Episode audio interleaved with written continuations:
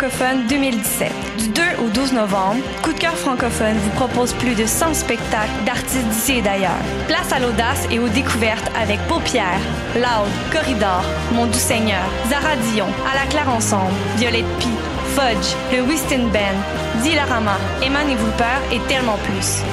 Pour tout savoir, consultez coupdecoeur.ca. Coup de cœur francophone, une invitation de Sirius XM.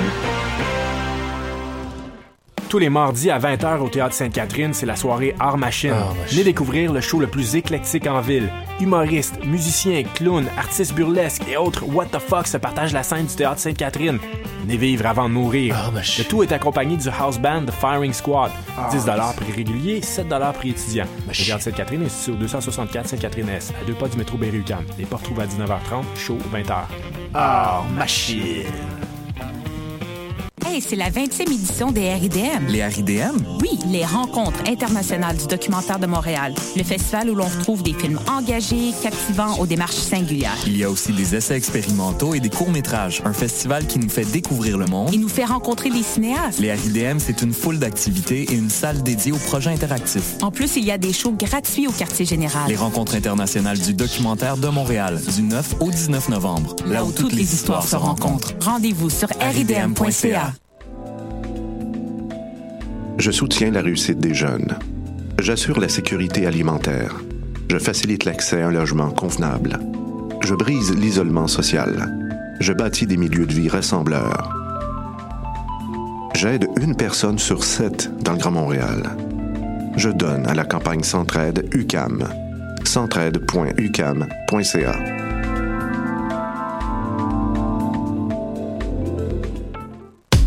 Ou bonjour, c'est Oxpo Puccino et vous êtes sur les ondes de choc. c'est pour ça que ça bouge comme ça. Oh.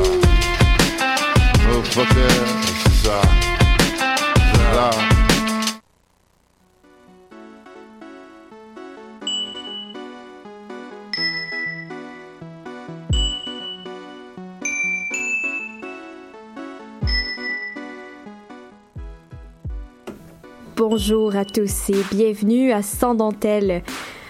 Aujourd'hui, on est le 7 euh, novembre 2017 et on a plein de sujets incroyables euh, cette semaine. En fait, on a beaucoup de sujets d'actualité. On, euh, on parle entre autres de Guy Nantel avec Audrey. Salut Audrey. Allô Camille. On va parler aussi de l'écriture inclusive avec Louise. Et on va probablement avoir un petit débat, une petite euh, conférence. Euh, conférence, qu'est-ce que je dis là? une petite discussion. Mon Dieu, je suis toute mêlée ce matin, ce midi, aujourd'hui. Euh, et ça, on va avoir une petite discussion sur la place des femmes dans la politique municipale. Mais on va commencer tout de suite en parlant avec Audrey, justement, de d'une blague qui a bien fait jaser dans l'actualité euh, ces derniers jours. Audrey, peux-tu nous parler, nous mettre en contexte? De quoi s'agit-il? Oui, ben je vais faire un petit résumé là pour ceux et celles euh, qui auraient miraculeusement pas vu passer ça sur leur euh, fil Facebook. c'est Guy Nantel qui a fait dans son dernier spectacle des blagues sur le viol qui en ce moment sont largement dénoncées notamment par la communauté féministe. Donc petit trigger warning là, on va parler d'agression sexuelle. Celle euh, qui a lancé le bal des dénonciations, si je peux dire ça comme ça, c'est Alice Paquet, euh, qui, on se le rappelle, là, avait dénoncé en 2015 l'agression sexuelle que lui avait fait subir euh, le ministre libéral Jerry Sklavounos. Mm-hmm. Il y a une des blagues qui la concerne vraiment directement. Là, Guy Nantel, il parle d'elle comme de la fille qui a couché avec le ministre libéral, là, le grec. juste ça. oui, c'est ça. Mais juste ça, c'est un peu insultant, là, de un, pas l'appeler par son nom Mhm. Euh, et de deux, euh, parler de son agression sexuelle comme d'une relation sexuelle normale, tu sais, elle a, elle a couché avec. Oui, c'est ça. Euh, mais je dirais qu'il va euh, beaucoup plus loin que ça euh, dans ses blagues Guy Nantel parce qu'il ridiculise le concept même de culture du viol puis la nécessité de demander le consentement lorsqu'on a des relations sexuelles. Il dit notamment que c'est rendu que ça prend le consentement de la fille à chaque étape de la relation. On s'entend que c'est un petit peu gossant d'aller baiser chez le notaire. Oh je pense que tout le long de la chronique, vous allez entendre m'entendre chuchoter. Oh my God, Mais je comprends, c'est assez euh, révoltant. Euh, il dit aussi que les hommes se font tous accuser d'affaires qu'ils n'ont pas faites. Donc, euh, à mon sens, là, et au sens de plusieurs autres féministes qui ont réagi sur les médias sociaux, euh, des propos comme ça, ça banalise vraiment la, culture du viol. Tu sais, ça crée un climat euh, où c'est difficile de, de, dénoncer, puis où les victimes sont pas prises au sérieux. donc, pour moi, là, ça perpétue vraiment la culture du viol, en plus de pouvoir être vraiment traumatisant là, pour des victimes qui, qui entendent ça. Comment Guy Nantel a réagi par rapport aux dénonciations? Ouais, ben il a fait un, très long post sur sa page Facebook euh, pour se défendre. Euh, donc il dit grosso modo qu'on a mal compris ces blagues, qu'en fait c'était ironique puis que ça se voulait dénonciateur. Euh, il dit aussi qu'il refuse de, se taire, d'arrêter de faire ces blagues-là parce que, et je cite, euh, c'est un droit en tant qu'artiste que de choisir les thèmes qui me plaisent et c'est un devoir de résister à toute tentative de censure. Un grand chevalier de la liberté d'expression, oui. ce Guinantel. Effectivement. Mais euh, souvent, euh, en fait, beaucoup d'humoristes vont se servir de l'ironie là pour euh, ouais. pour se défendre. Mais est-ce que on, d'une certaine façon, on comprend mal ces blagues-là? Et moi, je pense que, euh, tu sais, ça se peut que Guy Nantel ait eu l'intention de faire des blagues ironiques et dénonciatrices. Tu sais, ça se peut. Malheureusement, euh, quand il y a des situations comme ça, c'est pas tellement les intentions de la, personne qui compte, mais plus les effets du geste qui a été posé. Euh, Puis, en fait, sur ce point-là, je pense qu'il faut écouter les personnes concernées, tu sais, les, les, personnes qui vivent la culture du viol au quotidien. Euh, c'est elles qui sont le mieux placées pour savoir qu'est-ce qui aide à leur cause puis qu'est-ce qui nuit. Euh, donc peut-être que Guy Nantel, il a les meilleures intentions du monde, mais ça reste, il y a une position d'allié, tu sais, dans cette lutte-là, euh, dans cette cause féministe-là. Euh, puis les personnes qui sont concernées lui disent que sa tentative de dénonciation par le deuxième degré, ben ça a plus l'effet de renforcer l'oppression que de la dénoncer. Donc il me semble que ça devrait être son rôle d'allier, tout simplement de, de s'arrêter puis d'écouter, tu sais. Puis Audrey, est-ce que toi, qu'est-ce que t'en penses? Est-ce que c'est des argu ces arguments de liberté d'expression oui. là qui reviennent vraiment souvent là oui. euh, qu'est-ce que ça te dit? Oui, c'est pas la première fois qu'on entend ça dans le, le milieu de l'humour. euh, moi, je, je, pense en général que quand on quand on parle de ça, on oublie il y a plusieurs facteurs qui sont comme pas pris en compte. Tu sais, euh, pour moi, les gens qui utilisent cet argument-là, ici, bon, Guy Nantel, euh, ils semblent partir de l'idée que n'importe qui peut dire n'importe quoi, n'importe où, n'importe quand. Le problème, à mon sens, c'est que pour qu'un principe comme ça puisse s'appliquer, euh, faudrait que tout le monde ait les mêmes possibilités de s'exprimer à la base, et de répondre aussi quand il reçoit des attaques. Euh, je pense pas que j'ai besoin de vous convaincre là, que les inégalités systémiques, ça rend certaines personnes plus vulnérables, puis moins à même de, de s'exprimer, de répondre.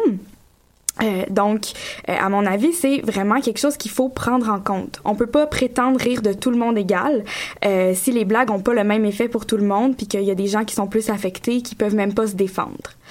Euh, D'autre part, il me semble que euh, la liberté d'expression, euh, ça enlève pas la responsabilité aux gens d'assumer ce qu'ils ont dit.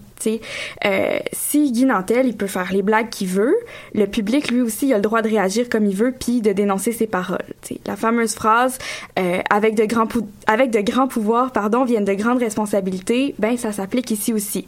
Quand on a un grand pouvoir d'expression, faut être responsable de ce qu'on dit, assumer les conséquences. Puis euh, rapidement là, ouais. euh, est-ce que tu penses qu'on devrait condamner les blagues d'agression sexuelle dans le dans l'humour?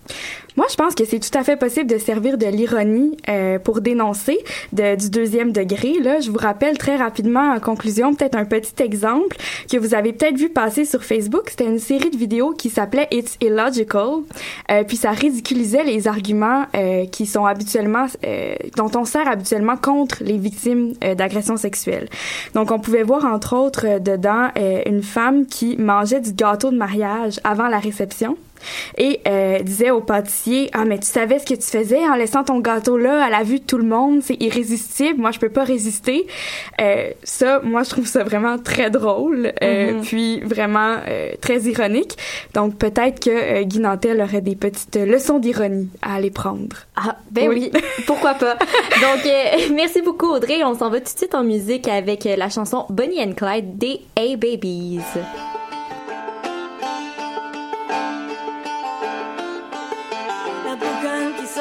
cheminée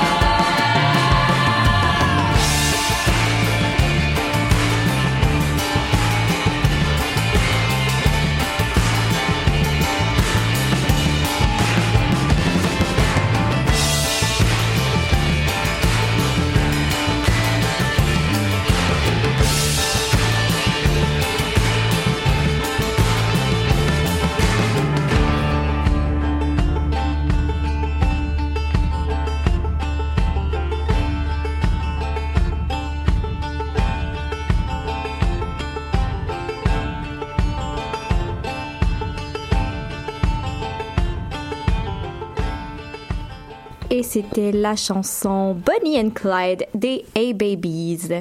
Et maintenant, on, euh, on, depuis la dernière euh, mise à jour, euh, l'outil de traitement de texte de Microsoft intègre dans ses paramètres de correction grammaticale une option langage inclusif. En gros, ça signifie euh, que c'est une nouvelle manière, une, manière, en fait, c'est pas très nouveau, une manière d'écrire et de s'exprimer sans stéréotype ou discrimination quelconque. Le 26 octobre, l'Académie française lance un cri d'alarme et fait part de son désaccord avec cette nouvelle, cette nouvelle manière d'écrire, euh, qu'elle qualifie d'aberration. Louise quelles sont les critiques de l'Académie française? Alors d'abord, l'institution est chargée de définir la langue française par l'é- l'élaboration du dictionnaire et euh, ce dictionnaire il fixe euh, l'usage du français. Et donc dans sa déclaration du 26 octobre, elle se place en garante de l'avenir. Ce sont ces mots, assurant que l'écriture inclusive met en péril la langue française. Donc, euh, bah, ses arguments, c'est que, euh, en fait, elle met en garde contre la démultiplication des marques orthographiques et syntaxiques. Donc, euh, parce qu'il y a diffé- différentes manières d'écrire euh, de manière inclusive, et cela alourdirait les textes, rendrait la compréhension plus difficile et compliquerait la langue. Et euh, l'institution soulève aussi la question de la pratique de l'é- de l'écriture inclusive, par exemple euh, ben, comment l'écrire au quotidien et comment la lire à voix haute, ce qui peut être parfois compliqué. Puis, est-ce que ces critiques-là sont fondées selon toi? Ben, en fait, comme l'écriture inc- inclusive, comme je l'ai dit, euh, elle peut être utilisée selon différents codes. Euh, c'est quand même nuancé ces critiques, enfin elles sont à nuancer on va dire, parce que euh, certains codes impliquent d'allonger des mots ou d'en ajouter à une phrase, donc ça peut effectivement alourdir un texte, mais euh, on peut pratiquer l'écriture inclusive simplement en changeant un mot ou une expression pour une autre. Donc ben, par, exemple, par exemple Microsoft, dans son article qui explique sa mise à jour, euh, donne l'exemple de la phrase Nous avons besoin de plus de policiers pour maintenir la sécurité publique. Donc, euh, dans cette phrase-là, le mot policier, ça sous-entend des hommes, et ça serait corrigé en officier de police, qui est une, expression neutre et euh, ce qu'on appelle aussi un mot épicène, c'est-à-dire neutre, comme euh, journaliste, élève, fonctionnaire, etc. Et euh, ben, ça peut paraître technique à première vue, mais euh, l'écriture inclusive, euh, une fois qu'on a assimilé ces principes, ça devient un automatisme comme toute autre rè- règle grammaticale.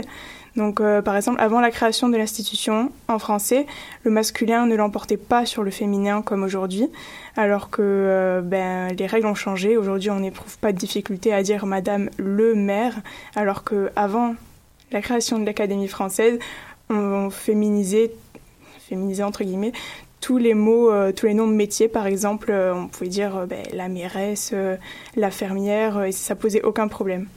Puis la nouvelle fonctionnalité Microsoft se focalise sur le féminin et le masculin. Mais l'écriture inclusive concerne toutes les formes de stéréotypes et de discrimination. Quelles sont les autres règles d'inclusion que tu peux nous parler?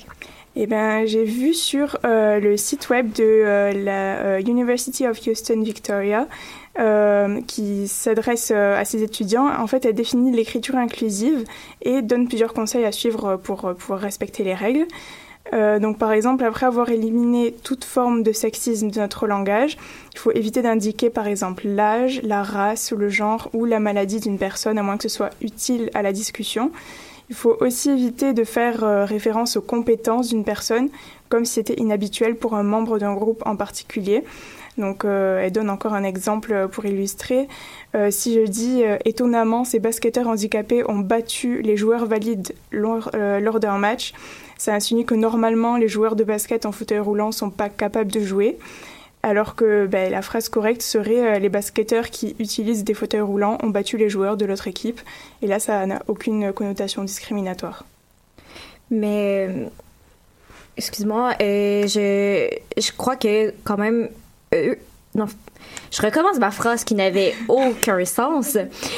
Et dans le fond, Microsoft va pas autocorriger, mais proposer ces corrections-là. C'est ça. En fait, on n'est on est même pas obligé d'appliquer ces corrections, enfin, d'appliquer ce mode de correction à nos textes. C'est juste une, euh, une option facultative en soi de, de correction proposée par le site, par le logiciel, pardon. Donc, euh, c'est ça. Si on, si, on, si on est comme touché par l'écriture inclusive et qu'on a envie de l'appliquer à nos textes, eh ben, on peut choisir ce mode de correction qui va ben, rendre nos textes plus inclusifs, tout simplement. Mais euh, si, ben, comme l'Académie française, on est totalement contre ça et que ça, ça met en péril notre, notre langue, euh, on n'est même pas obligé de choisir euh, cette correction et on reste comme avant.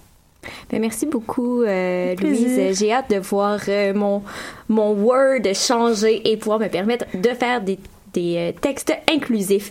Donc, euh, on s'en va encore en musique avec la chanson Vortex de la bronze. 嗯嗯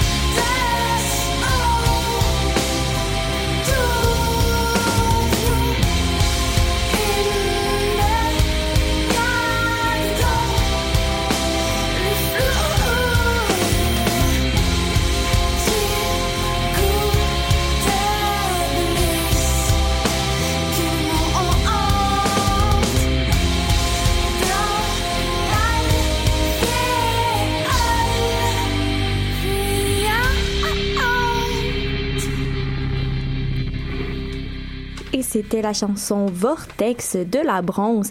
Et comme vous voyez euh, au compteur, il nous reste encore un petit temps euh, à l'émission et on a on n'a pas plus de chroniqueuses avec nous, donc j'ai pas dit salut à d'autres gens. Alors, on va avoir une petite discussion sur la place des femmes dans la politique municipale et j'ai appris ce matin, grâce à l'aide de ma magnifique collaboratrice Audrey, que euh, cette année, c'est euh, c'est super parce que oui, on a une femme qui est mairesse de Montréal, mais on a aussi une parité dans la dans les, les élus à Montréal en général. Donc, on a 53 élus sur 103 qui sont des femmes. Et mais J'aimerais vous poser la question puis savoir qu'est-ce que vous en pensez? Qu'est-ce qui pourrait être euh, les impacts d'avoir des femmes, une femme à la tête, mais aussi avoir une parité euh, dans Montréal? Euh, ben, pour moi, c'est vraiment le, la création de modèles. Disons, Mhm. c'est beaucoup plus facile. Je pense que plus il y a de femmes qui vont s'impliquer en politique municipale, plus il va y en avoir. Ça va être comme un effet d'entraînement. Euh, parce que de voir des femmes, ça fait un peu comme Hey, moi aussi, je suis capable de, de faire ça. Tu sais, quand on voit juste des hommes, c'est difficile de s'imaginer là, je Mhm. pense. Ouais. Louis, c'est ce que tu avais. Ben ouais, je, je pensais à peu près la même chose. Enfin, c'est un peu pareil pour tous les domaines où les femmes sont en minoritaire. Ben, c'est-à-dire que c'est ça, comme on a, enfin, à partir du moment où on a un modèle sur lequel on peut, enfin, qui peut nous inspirer à faire de même, on se dit, ben, je suis pas toute seule à avoir cette envie-là. Euh, par exemple, oui, une fille qui voudrait se, se lancer en politique, ben, elle se dit, euh, je suis pas la seule femme à vouloir me lancer dans ce domaine-là qui est habituellement réservé aux hommes. Et je peux quand même m'appuyer, enfin je, je sais que quelqu'un l'a déjà fait, donc je peux faire la même chose. Et je vois que ça s'agite du côté de la mise en onde. Donc, je vous présente Sarah, que vous avez déjà entendue dans d'autres émissions. Mais Sarah, tu sembles avoir une opinion aussi sur le sujet. Oui, mais en fait, on en parlait hier euh, de la charge mentale qui pèse habituellement sur les épaules des femmes.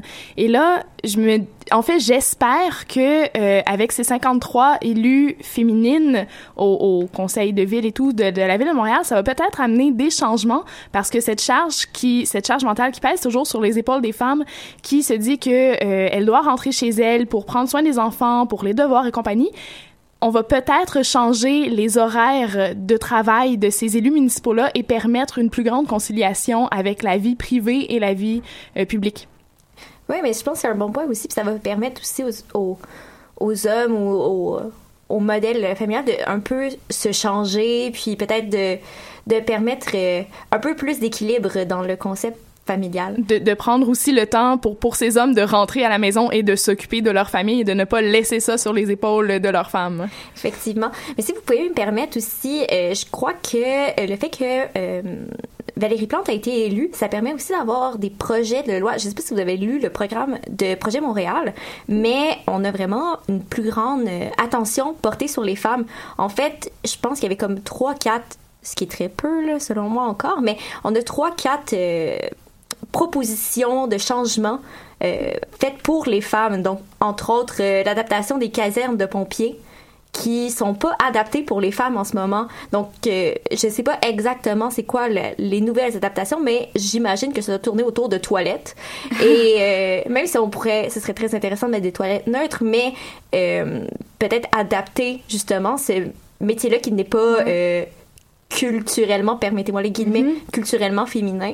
Euh, il y avait aussi une, une l'adoption d'un plan pour contrer le harcèlement de rue euh, qui était proposé aussi par code d'air, mais qui semblait pas être très élaboré. Donc, on voudrait changer les, insti- les... Oui, Sarah, tu- Eh, Est-ce qu'on sait c'est quoi ces mesures pour enrayer le harcèlement de rue ou pas encore? Ça reste un plan général? C'est un plan vraiment général, c'était vraiment en, en point de forme, là, si vous me permettez le terme anglais, mais euh, on parlait de changer les infrastructures.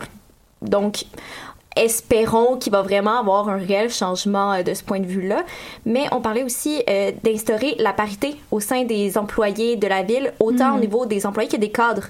Donc, oui, avoir une parité, mais avoir une véritable parité au niveau de tout, euh, de tout le monde. Ouais, ce, qui est, ce qui est très intéressant parce que souvent, on a des, des parités, mais les, les postes de pouvoir sont occupés davantage par les hommes, puis les postes euh, moins importants par des femmes. Fait que c'est quand même intéressant d'ajouter cette... euh, Mais c'est quelque chose qu'on a vu aussi au sein de la politique fédérale. Tout à fait. Donc, on parlait de parité, mais à quel point, donc, les postes moins importants, si on veut, ont été attribués à des femmes, même si on reste à avoir un- une parité au sein Ouais. des, des membres. c'est ça qui s'était passé avec le Conseil des ministres de, de Justin Trudeau, là, en tout cas à sa première formation, là, je me rappelle. Mhm. Ouais.